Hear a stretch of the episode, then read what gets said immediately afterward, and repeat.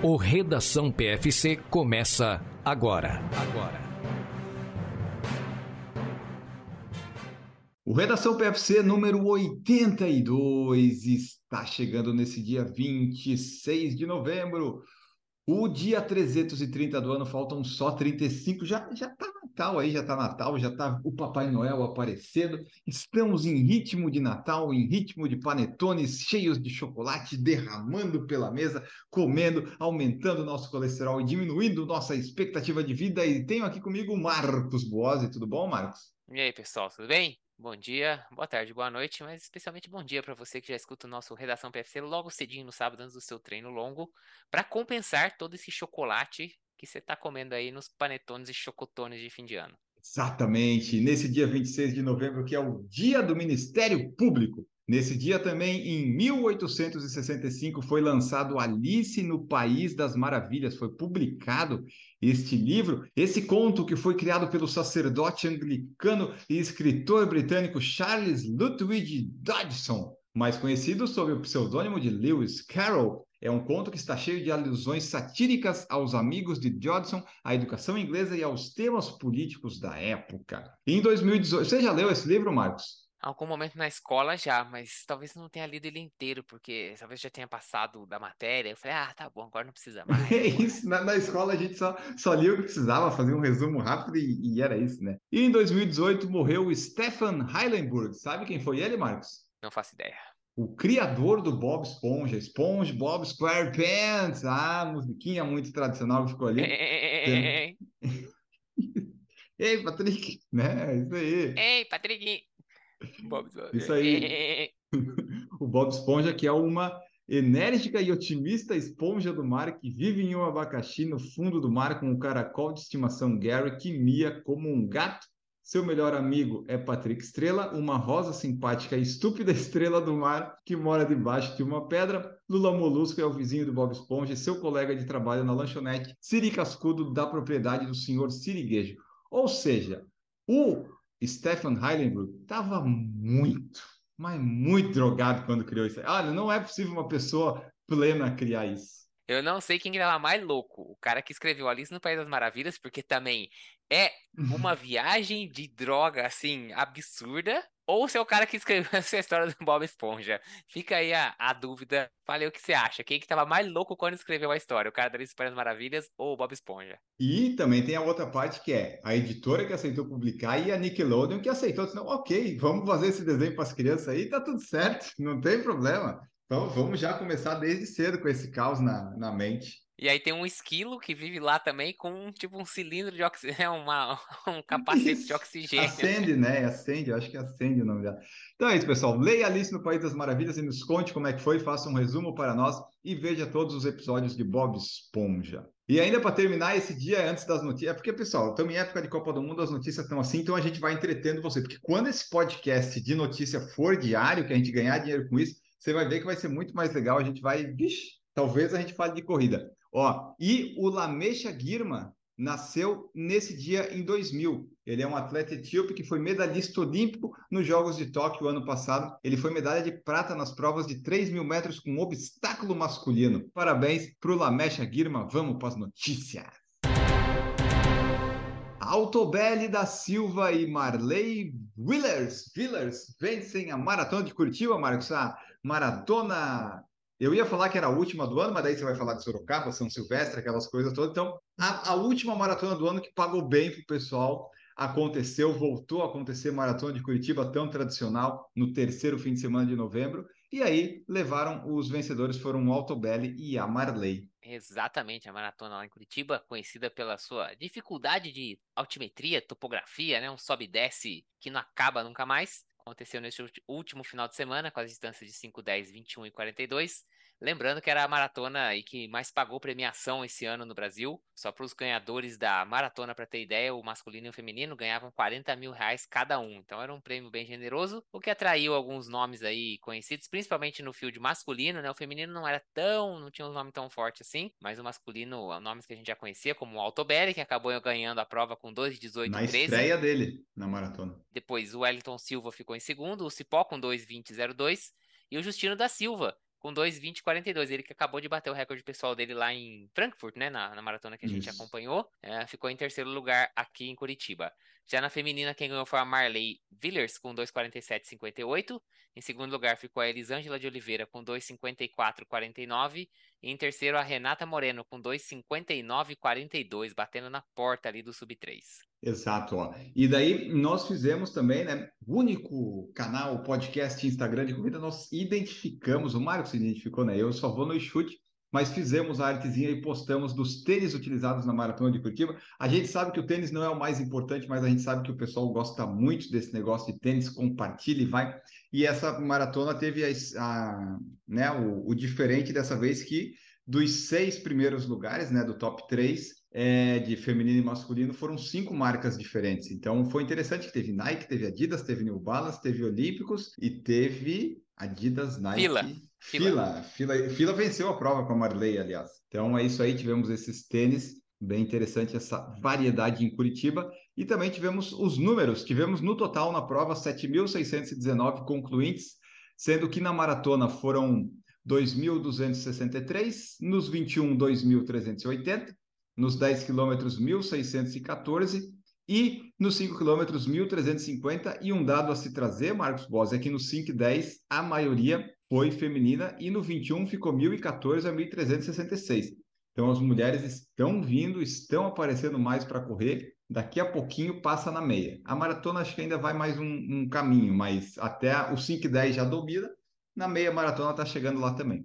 A prova que esperava aí por volta de 10 mil participantes, né? 10 mil atletas no total, acabou fechando aí de concluinte 7.619 atletas no final das contas. Exatamente. A primeira edição da prova foi realizada lá em 97 e desde então, todo terceiro final de novembro ela acontece, exceto naquela função da pandemia que teve ali em 2020 e 2021. A Maratona de Curitiba sempre acontece. Apesar de às vezes ter a expectativa, porque a prova é da prefeitura, daí tem licitação, sempre fica aquilo, ah, será que vai ter? Vai ter. No final tem, ano que vem vai ter de novo, já está garantido pela Global Vita. E quem quiser saber um pouquinho mais sobre a prova ou como é que foi a transmissão que o Sérgio fez lá no Corrida no Ar, escute o episódio que sai segunda, ou veja a live que já saiu, enfim, você faça o que você quiser para conferir. E no PFC Debate que sai na quinta, também falamos um pouco de Curitiba do pessoal que passou lá e trouxe um pouco da sua experiência. Então essa foi a maratona de Curitiba.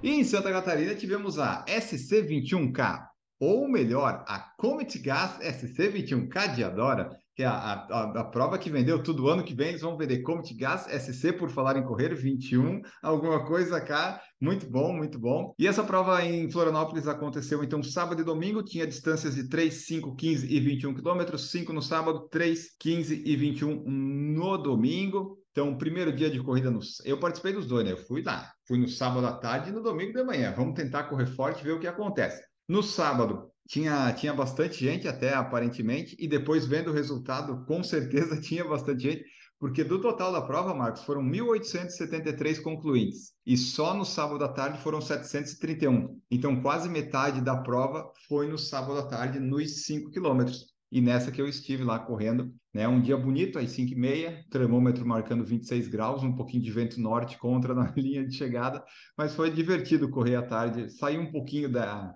do padrão nosso que é correr de manhã. Bom, acho que também é uma coisa que atraiu muito, assim, Sunset, um clima ameno ali, uma tranquilidade, e o show do Chimarruts, da Chimarruts, diga-se de passagem. Então o pessoal já aproveitou, curtiu aquele clima quase que de luau, final de dia, final de sábado, para curtir ali um showzinho. Você ficou pro show, Enio Augusto, ou você foi embora para casa? Não, eu tinha que comer e dormir pro dia seguinte, né? Não, não, não ia dar, não dava. E a curiosidade é que no sábado, quando a gente chegou lá para estacionar, foi pior do que no domingo, porque no sábado tinha o pessoal que vai que não estava correndo, aproveitando o dia, e domingo foi muito mais tranquilo de, de chegar e estacionar. Bom, e daí para falar dos 5 quilômetros, eu fiz lá, tentei fazer um pouquinho de força, deu, deu legal a prova, meu ritmo ficou em 4,30, 4,31 no relógio, é, marcou 5,200, eu achei que a, tanto no 5 quanto no 21, eu achei sinceramente que não ia ter a distância. Então, no 5 teve um pouquinho a mais do que deveria, mas eu prefiro assim. Pelo resultado oficial, deu 23 e 28. Ainda assim, fiquei satisfeito com o ritmo. E domingo aconteceu a meia maratona. A ideia era correr pelo menos abaixo de 1,45,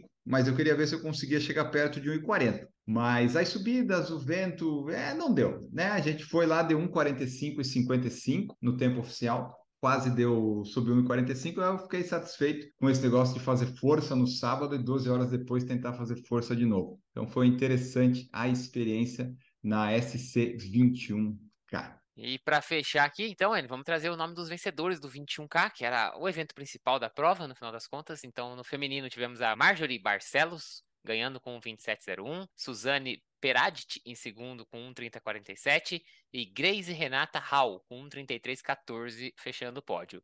No masculino, o Rodrigo Franco César com 1,14,22, o Naigel de Lima Pontes com 1,15,40 e o Jair Haskell com 1,16,28 fechando o pódio masculino nas três primeiras posições. É isso aí. Foi um, foi um, percurso diferente do 21, né? Não foi o tradicional na Beira-Mar Norte e tal. Ele saiu da Beira-Mar Continental e foi até quase o retorno lá da maratona que o pessoal faz na Via Expressa Sul. Tinha um pouquinho de vento norte. Então, o vento que você pegou na maratona, Marcos, eu peguei ao contrário só que bem menos, né? Não estava tão forte, mas é um vento que incomoda. O ritmo de 4,55, 5 foi para 5,10, 5,13. Daí ali, ali as coisas vão tudo embora. Ali fica complicado. Mas então é isso. E a próxima edição já está confirmada, vai ser realizada dia 26 de novembro de 2023. E os participantes desta edição deste ano têm desconto de 15% para se inscreverem no evento.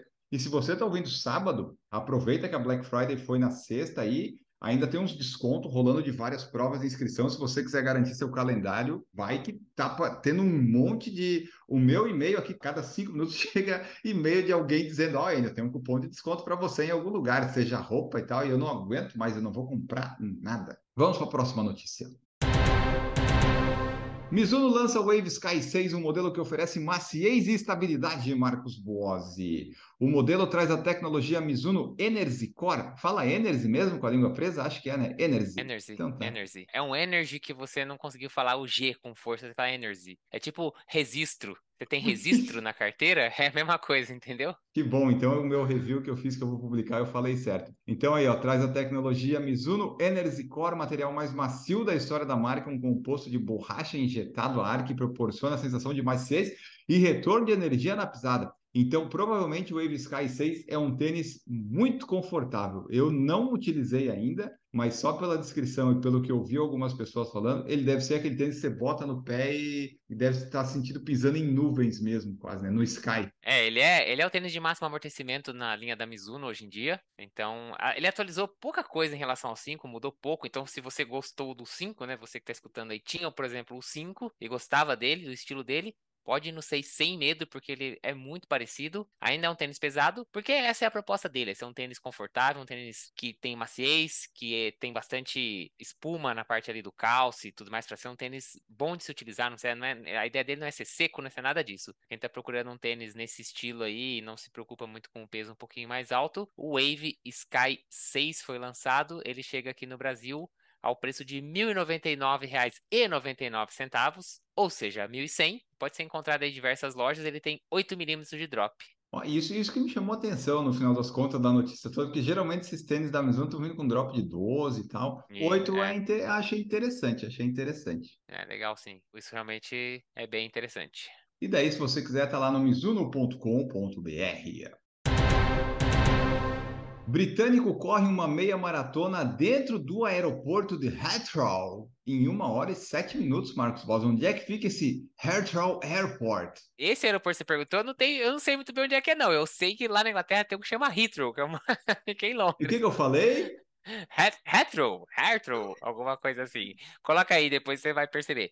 Mas é o aeroporto de Heathrow, é o maior aeroporto de Londres, né? Ele fica ali na, na região de Londres, mas é meio, ele não é, claro, perto da cidade, como geralmente esses grandes aeroportos das capitais não são. E é o principal aeroporto de Londres, é o, né, o maior que recebe a maioria dos voos internacionais. E ele é gigante, mas gigante, gigante, gigante, gigante. Eu não duvido que alguém tenha corrido uma meia maratona lá dentro. Se bobear, dá pra correr até maratona. Ele tem, realmente, ele tem vários terminais. O terminal 5, que ele tá falando ali, né, na, na notícia, ele é só da British Airways e é gigante. Então, pra você, pra você ter ideia, pra você ir de um terminal pro outro, você pega aqueles trenzinhos dentro do aeroporto e tudo mais. Então, realmente, não deve ser difícil de você conseguir fazer um percurso lá para uma meia maratona com tranquilidade. É, então, assim, ó, esse foi um desafio proposto no dia 26 de outubro com dois youtubers britânicos, o Josh Peters e o Eric Thomas Manners, né, que eles fizeram uma, uma corrida diferente é, lá no, no aeroporto de Heathrow. Heathrow, isso aí, Heathrow, Heathrow. E aí eles trouxeram alguns atletas de elite, inclusive que participaram de maratonas, campeonatos mundiais. O conceito dos vídeos que eles fazem é levar desafios inusitados, loucos, malucos, em lugares peculiares, assim como a Redação PFC tem seus comentários peculiares, eles gostam desses vídeos assim,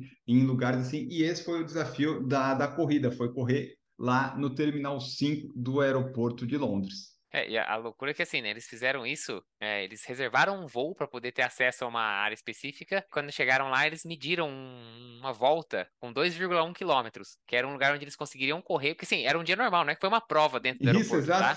Os loucão chegaram lá e correram num dia normal. Então eles fizeram essa volta de 2,1 quilômetros. Imagina, é, é tipo o lounge onde os passageiros ficam ali esperando pro voo. Eles conseguiram fazer uma volta de dois, mais de 2 quilômetros nesse lounge. Então daí você tem ideia do tamanho do aeroporto. E eles fizeram 10 voltas ali. E era uma área onde eles, né, tipo, tinham a impressão de que seria uma área mais tranquila, de não ter problema de, por exemplo, aparecer algum policial, alguma coisa assim, eles levarem ele- eles em cana. Porque você imagina, você chega no aeroporto e começa a correr que nem um maluco. Porque imagina, o cara correu a meia maratona em uma hora e sete. Então não é que ele trotou dentro do aeroporto, ele correu com vontade, uma hora e sete, o cara correu forte ali, não é fraco não, o cara correu bem e, e conseguiu ganhar, vamos dizer assim, essa corrida dentro do aeroporto, né? Isso foi o. Como é que é o nome dele? O Dan Harvis, que é um atleta lá de obstáculos que vai fazer a Maratona de Valência em dia 4 de dezembro. Ele está treinando para ela ali. Então, assim, né? A gente não tem a certeza absoluta que teve ali a distância, talvez tenha tido, mas fica o interessante dele ter corrido rápido num dia normal de um aeroporto, né? É só você pensar, por exemplo, que talvez todo mundo que nos ouve talvez já tenha passado uma vez na vida Congonhas. Se você pega lá Congonhas, onde é que você poderia correr assim? Não sei. E, né? Imagina você correr num dia normal. né? É complicado, mas tá aí o desafio desses youtubers loucos aí. E eles não foram presos nem nada. E se você vê as imagens, procure aí no Twitter da vida, dá para ver os passageiros olhando assim, "Ô, o que, que esses malucos estão correndo no aeroporto? Então tá aí, pessoal, mais um desafio louco no Redação PFC. Marcos Boas, continuando aquela série de pessoas cortando caminhos e aquelas coisas todas, a Conrads, a Conrads Marathon, desclassificou nove corredores por trapacearem lá na ultramaratona mais antiga e mais famosa do mundo. A KwaZulu Natal Athletics, a organização lá da, da prova, eles fizeram uma investigação e descobriram que nove atletas não fizeram o percurso completo. Eles acabaram passando o bib number deles, né, o número de peito deles, com o cronômetro e tudo mais, para outros corredores. E aí isso não vale, né? Você vai fazer a prova, você tem que fazer só você, não é uma prova de revezamento, você não pode pedir ajuda. E aí, então, a Conrads Marathon pediu pro pessoal devolver as medalhas, eles entraram em contato com esses corredores e falou, ó, Duvido que devo- devolva. devolve a medalha aí, além do que eles vão avisar oficialmente as organizações de prova da região desses corredores para que, se eles quiserem, né, de alguma forma puni-los, eles estão livres para fazer isso, ou seja, sei lá, proibir de entrar, se for uma assessoria, expulsar da assessoria, alguma coisa do tipo assim.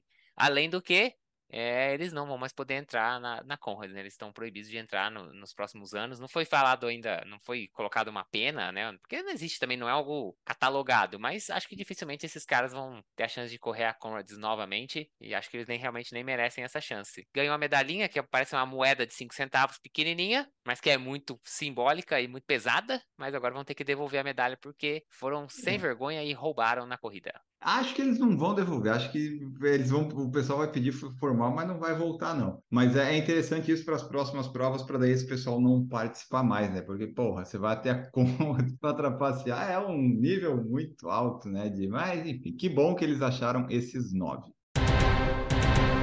E agora nós vamos falar de um cardiologista que salvou dois corredores durante a California's Monterey Half Marathon. Sim, porque o inusitado diz: ah, um cara teve um ataque cardíaco, o médico salvou. Beleza, isso acontece com muita frequência, né, Marcos? A gente vê várias vezes aí. É raro, mas não tanto. Agora, o mesmo cardiologista salvou duas pessoas, Marcos. O raio caiu, o raio não, o corredor caiu duas vezes, não o mesmo corredor, corredores diferentes caíram e o cardiologista estava lá para salvar. Olha que homem predestinado. Isso é o que eu chamo de ter sorte, né? Você ter um infarto na frente do cardiologista. É sorte. Ou será que é azar? É tipo ser atropelado pela ambulância. Acho que é sorte, não é verdade? Tipo, Pensa bem. Você imagina, o médico saiu pra correr, tava correndo, quando chegou mais ou menos na milha 3 ali, mais ou menos perto do quilômetro 5 da meia maratona, pá, o corredor caiu na frente dele. Ele foi lá, sabia o que fazer. Isso, isso que é o negócio, né? O cara tem a calma de saber o que vai fazer. Porque quando É. alguém passa mal na tua frente, né? A gente que não é médico, a gente fica com aquela cara de bunda, porque fala, e agora, o que, que eu faço? Tipo, levanta a pessoa, chama a pessoa, dá uns tapas na cara, a gente não sabe o que fazer. Bom, ele sabia, foi lá, fez os procedimentos, pediu a, a emergência, né? Ligou pro 911, o desfibrilador chegou e por se tratar de uma arritmia, ele pá, meteu um choque no cara, reconfigurou lá o ritmo do coração do, do corredor e salvou a primeira vida da corrida que ele estava participando. Isso foi a primeira, parabéns pra ele. Aí você pensa o quê? Que esse cara desistiu da corrida, que ele largou a mão e falou: "Ah, já fiz minha parte, né? Tipo, já parei aqui, esperei o desfibrilador, salvei uma vida, vou largar a mão dessa coisa". Não, entrou na corrida de novo e falou: "Vou completar essa meia maratona. Agora nada mais me para, certo?"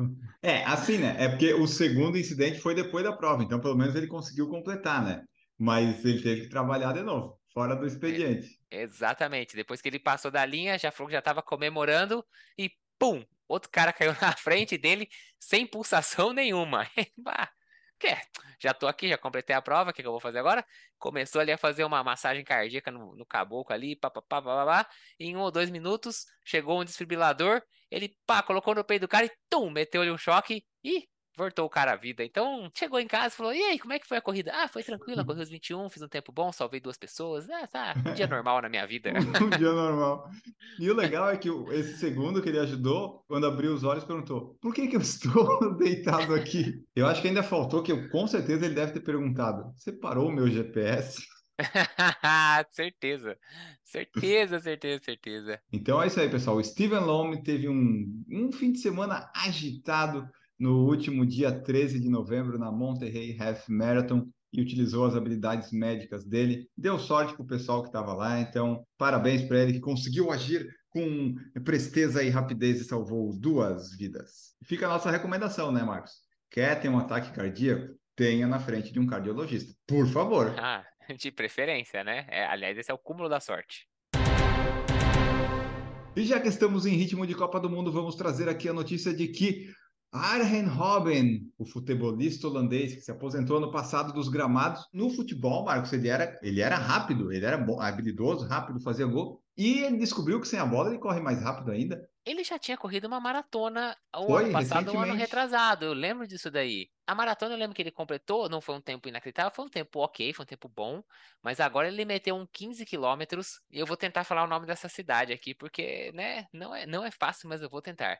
Ele meteu um 15 quilômetros em Zevenhenvenloop, na Seven Hills Race, em Nijmegen, Nijmegen, na Holanda. É isso, aí, Isso. é naqueles lugares. E ele fez 55,01 nos 15 quilômetros. Ficou na tricentésima, setagésima posição de 15 mil corredores. E Isso. botou um ritmo médio de 3 minutos e 40 segundos por quilômetro nos 15 quilômetros, passando os 5 para 18,34 e os 10 para 37,05. Olha isso, rápido, hein? Inacreditável. Aqui, ó, a notícia tá aqui. O Robin completou a primeira maratona esse ano, em Roterdã, em 3 horas e 14. Se Olha. pensar, ele é muito Hum. mais rápido nos. Sim, é um absurdo o que ele fez nos 15 perto das 3 horas e 14. Não que as 3 horas e 14 não seja um bom tempo, muito pelo contrário.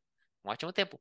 Mas meter 55 nos 15? Que isso, o cara foi um animal. Foi muito bem, muito bem. Então é sinal de que talvez ele possa melhorar a maratona ainda mais. Está aí o Robin participando de provas de corrida de rua mundo afora. E a gente traz também o destaque que nesta prova, quem? O Marcos já começa a rir porque ele vê aqui, Elish McGogan correu essa prova de 15 quilômetros, foi a quarta colocada. E o que, que ela fez? Mais um recorde britânico agora dos 15 quilômetros. Ela nunca vai correr uma maratona desse Meu- jeito, meu Deus do céu. Olha, tá difícil a gente falar de uma corrida esse ano e que a gente não termine dizendo, ah, e a Alice McCogan participou e fez um recorde britânico, assim.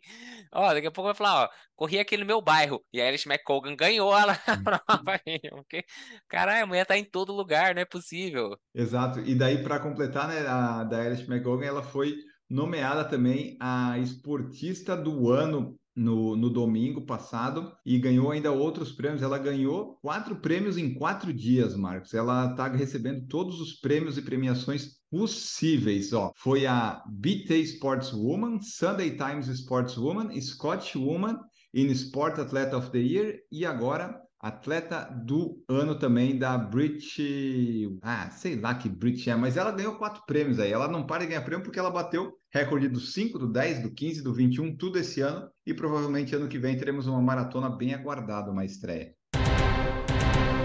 A apresentadora da BBC entrevista ultramaratonista na hora errada, Marcos. Tava o um videozinho no Twitter para quem quiser procurar, ou quem quiser ver, depois me pede que eu tenho o link aqui. Kevin Sinfield, Vai. que ele foi um jogador de rugby profissional, ele fez um desafio que era correr sete ultramaratonas em sete dias entre os dias 13 e 20 de novembro. Isso tudo para levantar dinheiro, né? Conseguir arrecadar dinheiro para instituições de caridade que trabalham com doenças motoras e tudo mais, que tem relação com o neurônio específico e tudo mais. Então ele estava fazendo esse desafio e a BBC achou isso, né? Nossa, que coisa interessante. Sete dias seguidos, sete ultramaratonas. Tudo envolvia o número 7. Ele, ele tem um negócio com o número 7. E aí foi fazer a entrevista no BBC Breakfast. E aí, o que, que aconteceu, hein, Augusto? É, você falou que ele foi levantar fundos, ele foi levantar fundos e abaixou a calça e foi fazer o número 1 um durante a entrevista bem na hora que a câmera veio ao vivo, ele foi, deu uma paradinha, foi ali no, no murinho e foi fazer o xixi, daí a câmera cortou rapidamente para a apresentadora e ficou, ficou ali, ai meu Deus do céu. Enfim, outra maratonista completou o desafio, né, Marcos? Mas teve esse momento aí que talvez tenha ajudado ainda mais a dar destaque para a causa dele. Sem querer, né, ele conseguiu esse destaque a mais. É que foi, foi a entrevista aconteceu no sexto dia, então assim, estava sendo entrevistado enquanto ele estava fazendo a ultramaratona. Na hora que estava nele, ele deu a saidinha para ir fazer xixi, mas deu tudo certo, não foi mostrado nada de errado, mas foi uma situação inusitada. E agora uma notícia, outra das notícias peculiares que nós temos aqui é que o Jim Bears encerrou a sua sequência de correr todos os dias, Marcos Boazzi, depois de 47 anos e meio, ele decidiu dar um tempo. Agradeço aqui a Renata, a nossa amiga ouvinte, que me mandou essa notícia. Essa eu não tinha visto, eu disse para ela, ah, eu preciso colocar na pauta, porque tem tudo a ver. E o Jim Bears, então, ele encerrou essa caminhada corrida. No último dia 17 de outubro foi o último dia dele. Ele tinha planejado acabar com essa sequência no aniversário de 75 anos, que foi no dia 12 de outubro, dia das crianças. Ele se sentia ainda como uma criança, né? Porque ele pensou, por que, que não vou fazer mais alguns dias? Eis que, Marcos, no dia 17, o corpo disse: Ó, acho que deu, acho que tá bom para nós 47 anos e meio. E ele diz ali que, assim, né, ficou meio assim, aquela, aquele mix de emoções, mas no final das contas se sentiu aliviado, porque, puta, imagina, 47 anos e meio correndo todos os dias, mas tá aí, terminou a sequência, essa que era a sétima sequência mais longa de corridas, né, de todos os dias da ativa, e que agora ela é a segunda mais longa na lista dos aposentados, de quem já encerrou, ficando atrás só dos 52 anos do Ron Hill. Exatamente, então acabou ali, o corpo disse, Chega depois de 47 anos, e chega também desse redação Tchau, Marcos Bose. Até a próxima. Valeu, pessoal. Até o próximo episódio. Falou!